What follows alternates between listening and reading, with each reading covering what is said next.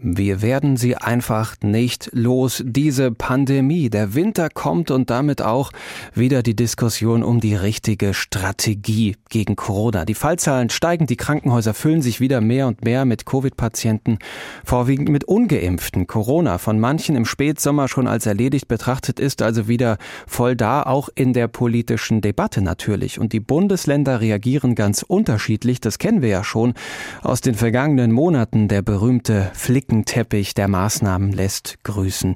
Da stellt sich wieder die Frage, wie umgehen mit der Situation, wie viel Verantwortung liegt bei der Bevölkerung allein oder sollte dort liegen und welche Rolle sollte die Politik spielen.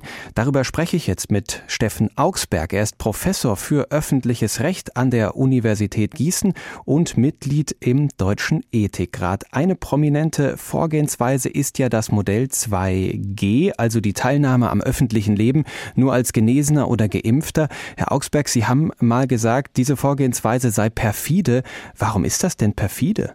Perfide meine ich nicht das 2G als solches. Das ist, glaube ich, zunächst mal eine nachvollziehbare Überlegung. Wenn davon auszugehen ist, dass von Genesenen und Geimpften eine geringe Gefahr ausgeht, dann ist es auch sinnvoll, das zu berücksichtigen. Dann ist es auch vernünftig zu sagen, bestimmte Beschränkungsmaßnahmen dürfen sogar gegenüber denen nicht aufrechterhalten werden.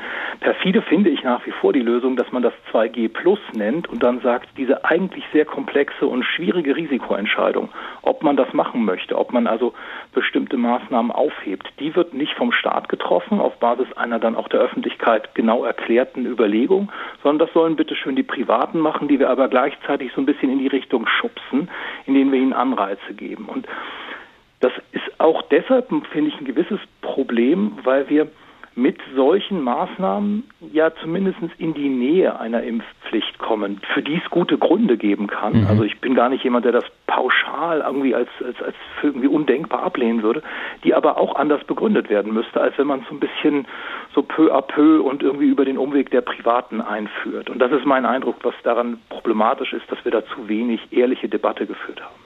Jetzt haben wir ja wieder eine neue Lage. Die Intensivstationen füllen sich mit ungeimpften Covid-Patienten. Ist es deshalb nicht geboten, auch den Druck auf die ungeimpften Menschen zu erhöhen, auch seitens der Politik? Also zunächst mal ist es so, dass wir tatsächlich keine Pandemie der Ungeimpften haben, wie das jetzt immer heißt. In Hessen sind es knapp 25 Prozent Geimpfte, die auf den Intensivstationen liegen. Das ist schon eine signifikante Zahl. Da kann man nicht einfach drüber hinweggehen.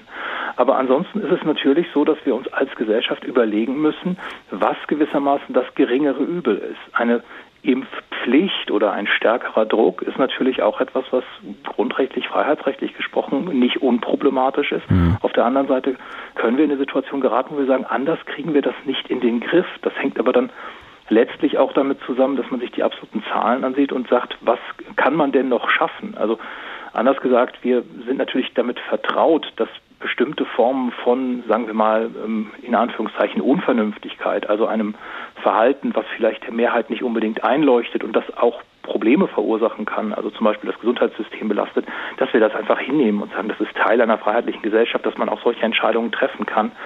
Und ob wir wirklich schon so weit sind, dass wir sagen, nein, nur durch eine Impfpflicht ist das in den Griff zu bekommen, das glaube ich nicht.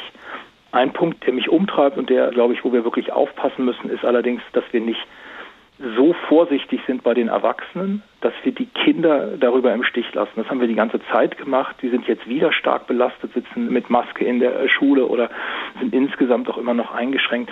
Also bevor wir da jetzt irgendwie drüber nachdenken, zum Beispiel wieder Beschränkung des Unterrichts oder gar Schulschließungen zu machen, sollten wir sicherlich eher noch stärkere Beeinträchtigungen bei den Erwachsenen in den Blick nehmen.